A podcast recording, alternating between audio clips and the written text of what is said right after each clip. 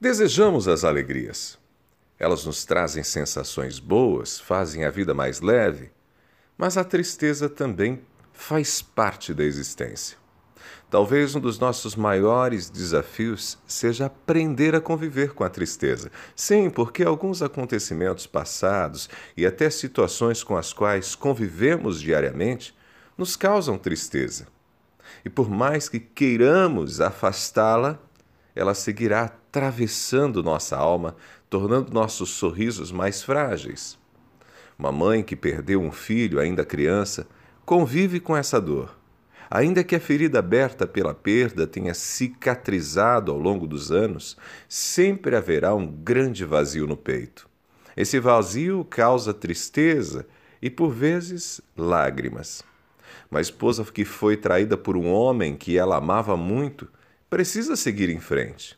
Mas a dor da decepção talvez nunca, nunca abandone o peito. Será só mais um dentre outros acontecimentos que provocam tristeza. Mas não são apenas as grandes perdas e decepções que provocam sofrimento. Às vezes, sua filha jovem, adolescente, tem atitudes que te entristecem, comporta-se de uma maneira que você considera inadequada.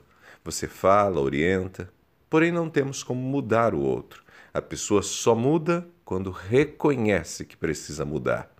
Por isso, ainda que ela tenha se tornado alguém que te causa tristeza, não há nada que possa fazer.